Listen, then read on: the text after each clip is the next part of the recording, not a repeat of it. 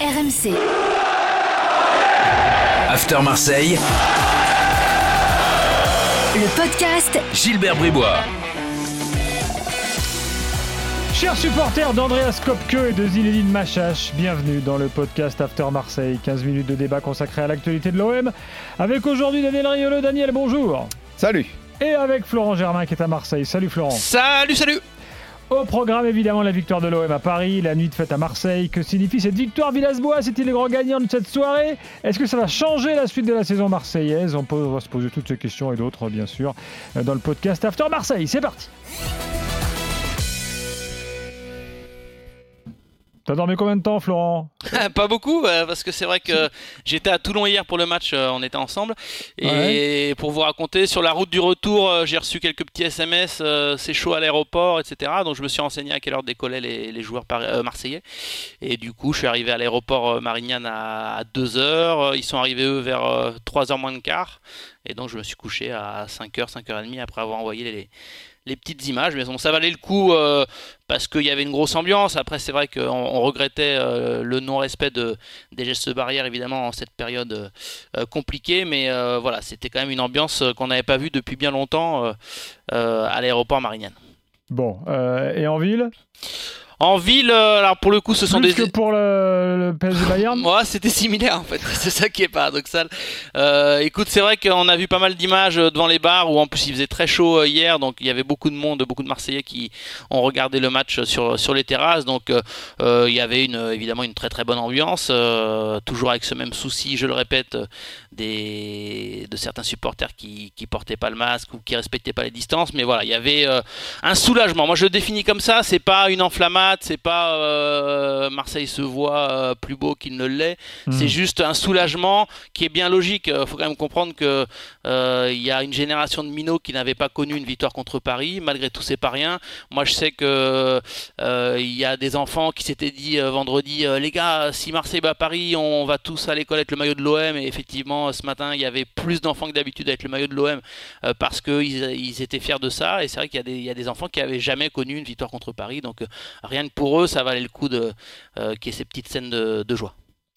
Alors, euh, évaluation, les gars, avant de parler euh, des, des différentes questions soulevées par, par ce qui s'est passé dimanche soir. Euh, le taulier, Mandanda Mandanda Bah oui. Ouais, c'est logique. Mandanda est la charnière centrale. Alors moi j'ai mis AVB aussi, André Villas-Boas, parce que euh, alors c'est pas du tout euh, son coup tactique qui fait gagner le match. Hein, me faites pas dire ce que ce que je dis pas, mais euh, il a préparé ce match euh, avec encore plus, je pense, d'attention que d'autres et que l'année dernière. Il a un peu appris de ses erreurs, de son erreur. Lui-même le, reconnaît à demi mot la saison passée. Ouais, il avait balayé un peu d'un revers de main ce, ce match-là, l'importance du match. Il avait Ah, tu fais bien de rappeler ça, Flo, parce Ouais, qu'on oublie un petit peu Ouais, quand ouais. même.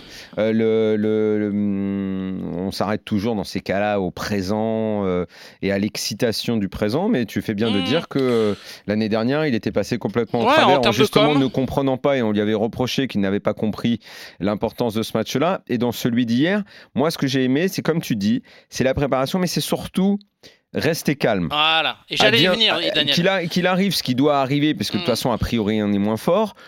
Oui, peut-être que eux sont pas au top et que c'est peut-être une bonne soirée pour nous, on sait jamais.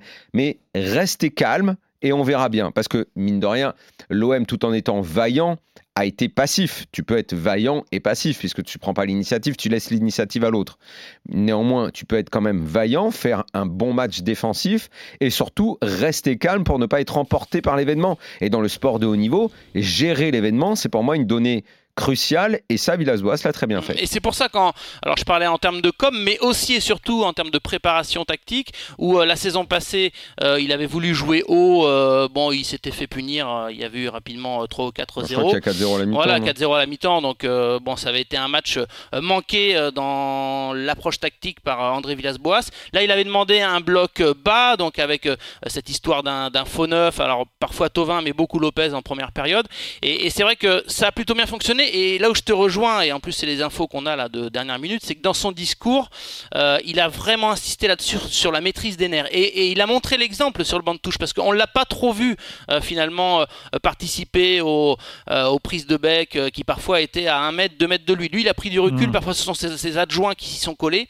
Et voilà. ça, c'est très important dans le haut niveau. il a dégagé une certaine sérénité. Il a demandé à Payet aussi, je le sais, de rester calme. Il se doutait, il savait qu'il y aurait un, petit traitement de, euh, de faveur euh, suite au tweet, etc. Et Payet, c'est son péché mignon euh, de, de s'emporter, parfois hyper sénère, et il a insisté là-dessus, les gars. Maîtrise des nerfs, maîtrise des nerfs. Si on maîtrise nos nerfs, on, a un coup à jouer. Et quelque part, voilà, ce, discours-là bah, lui a donné raison vu les événements de la fin de match notamment. et puis il a été très bon dans l'après-match aussi quand il arrive, il a fait un peu de démago, mais enfin, ça, ça, marche toujours. Ah oui, le, PSG, un milliard et demi d'investissement, euh, quand on voit ce que ça donne. Il, a, parlé, il a parlé aux supporters. Ouais, c'est ça, voilà. Et d'ailleurs, c'est pas trop son registre habituel. Il est pas trop dans la démago euh, ou le populisme habituellement. Il a raconté l'histoire avec euh, Tourelle qui lui dit Le loto, là. Ah ouais. Bah, toi aussi contre l'Atalanta, c'est ça. Ouais, il a joué avec ça. En même temps, euh, la conf, je crois que c'était euh, euh, encore plus avec les, les, restrictions sanitaires. C'est 10-15 minutes, même pas après euh, la sortie du match. Donc imaginez, euh, euh, vu l'ambiance qu'il y avait dans, le vestiaire, parce qu'il il y a eu des vidéos publiées, puis on m'a un peu raconté, c'était c'était une discothèque le truc hein, au parc. Hein. Hmm. C'était paillette avec la sono un peu à la Neymar là, à Lisbonne. C'était tout le monde qui chantait, qui, qui sautait sur les tables. Donc il y avait une adrénaline énorme et je pense qu'en conf de presse, il s'est un, un, petit peu lâché. Mais, mais c'est vrai que dans le match, dans la préparation du match, il est resté très très calme et, et ça a joué. Ça a sûrement joué sur l'état psychologique et mental de ses joueurs. Bon, puis sa stratégie a été la bonne. Avant le match, on disait pourquoi il met pas de neuf, pourquoi il n'a pas Benedetto. Euh, bon, on, s'attendait à ce qu'il fasse exactement ce qui s'est passé. il l'a préparé, hein, vraiment, hein, depuis euh, une bonne dizaine de jours. Vous savez, il y avait eu un match amical contre Nîmes euh, à la commanderie, et volontairement, l'OM et les médias du club n'avaient pas trop euh, euh, communiqué ou médiatisé la compo par exemple. Et en fait, le trio offensif, euh, ça avait été donc Lopez, Tovin, Payet. On était déjà dans les prémices de ce match au parc. Et puis Benedetto, il n'est pas non plus à 100%, donc il le sentait pas capable de jouer une heure et demie. Donc voilà, tout ça a été mûri petit à petit jusqu'à jusqu'aux mises en place de la semaine, jusqu'à l'annonce à la, à la mi-journée de la compo. Donc voilà, ça a été bien préparé. Alors après, il y a un peu de réussite malgré tout, euh, mais euh, Weber réussit son coup. effectivement, ça, compte. Euh, depuis André Villas-Boas, Marseille a réussi à battre Lyon, a réussi à battre Paris. Donc voilà, il y a des séries qui pesaient et qui, avec AVB, bah, sont en train de, s'éteindre un petit peu. Ah, il manque Bordeaux, celle-là, elle est costaud. Hein, plus, de 42 ans, je crois. Mm. donc ce sera dans la deuxième partie de saison, je crois. Euh, alors oui, on n'a pas donné de boulet d'ailleurs. Euh, on a parlé du taulier, mais on n'a pas donné de boulet. Alors, euh, on peut dire, enfin, c'est un peu sévère parce qu'en plus il est, il est jeune et il a été lancé dans un gros match là. Mais Pape Gay, je pense, a été un poil léger au milieu de terrain. C'est pour ça que ça a été, je pense, le premier à sortir. il a hmm. fait de bonnes choses, hein, notamment bon, le tacle qui lui voit un carton jaune. D'ailleurs, je comprends pas pourquoi il y a jaune, mais bon, sur Neymar. Donc, il, a fait son match, mais peut-être qu'il était un petit peu frêle, un petit peu, voilà, pas assez aguerri pour pour ce, ce genre de de, gros chocs, mais malgré tout, je pense qu'il a répondu présent. Euh, c'est pas un boulet, mais voilà. On pourrait le, citer. Est-ce que, est-ce qu'à Marseille, euh, on parle beaucoup des éventuels, enfin des, des éventuels euh, mots entre Alvaro et Neymar. Neymar qui accuse Alvaro de racisme. Écoute, on attend d'en savoir plus. Euh, très franchement, il hein, n'y euh, a pas une défense. voilà, à vue de l'aimant, on se dit pas non, c'est pas possible. Alvaro, il a pas dit ça. Hmm. Puis de toute façon, c'est la faute de Neymar. Non, non. Le, sujet est, dans le fond trop important, teinté de racisme. Donc, on veut savoir s'il y a des vidéos, s'il y a des, des, documents audio, bah autant les diffuser. Je, je crois, sauf erreur de ma part, que on se base beaucoup sur l'agacement de Neymar qui insiste hmm. tellement avec ça qu'on se dit il y a dû y avoir quelque chose. Mais euh, Alvaro lui s'en défend. Il a, il a fait un petit tweet avant de décoller euh, hier en disant qu'il n'y avait pas de place, pas de place pour le racisme dans le foot, que c'était pas voilà du tout son truc. Donc que Neymar est exagéré, c'est également fort possible. Ouais, on sait pas trop. Donc moi, je, je, pense qu'il faut qu'on soit sérieux là-dessus. C'est-à-dire que tant qu'on n'a pas de, de vidéo ou de preuves, on peut pas non plus accuser. et j'espère hmm. qu'on saura ce qui s'est passé. s'il y a des, je, pense que, je pense qu'ils finissent par savoir à la commission parce qu'ils ont vraiment des images super précises. Bah voilà, donc euh, je serais surpris qu'on ne sache pas. Mais là, en l'état, euh, on, ne peut pas savoir. Les, supporters marseillais, pour être très franc avec toi, Gilbert, et pour répondre à ta question, euh, ils veulent aussi savoir si le cas Di Maria va vraiment être jugé en l'état, parce que là, pour le coup, le, crachat, on le voit bien. donc voilà, mais il s'agit pas de comparer tel ou tel événement. Non, mais t'inquiète pas, Flo, tout le monde le fera. Bah non, mais je sais pas. Mais... Si c'est dans ces cas-là, les histoires de supporters, et, malheureusement, ça, ça, vire à l'extrémisme, même dans les gens qui soutiennent, c'est d'une stupidité sans nom, et ton objectivité ou la mienne ne trouveront pas de place. De toute façon, euh, même si Alvaro a dit quelque chose qui ressemble à ça, euh, les supporters de l'OM euh, lui en voudront pas parce que c'est un Parisien. ils iront dire que Neymar soutient Bolsonaro et que donc c'est pas bien grave. Pas sûr, j'en ai vu beaucoup qui disaient si Alvaro a tenu ces propos-là, il faut qu'il soit sanctionné. non, mais écoute, si, Daniel. S'il a vraiment tenu des, des, propos de ce genre-là, qui sont des propos racistes, alors le supporter de l'OM, fidèle à son histoire, dit Alvaro ne joue même plus pour nous. Donc, je crois pas, moi, que ce soit vraiment ça, de cette façon que ça a été dit. Les joueurs de foot aujourd'hui, tu vois, un mec qui pèterait un plomb pour dire ça, tiens, les, clubs de foot sont de telles familles, des brassages. franchement, je serais sur le cul. Je dis pas que c'est pas mmh. possible, mais je serais sur le cul qu'Alvaro ait lâché un truc comme ça, qui soit pas je sais pas, j'ai pas, envie, pas envie de croire ça, ça me paraîtrait trop fou.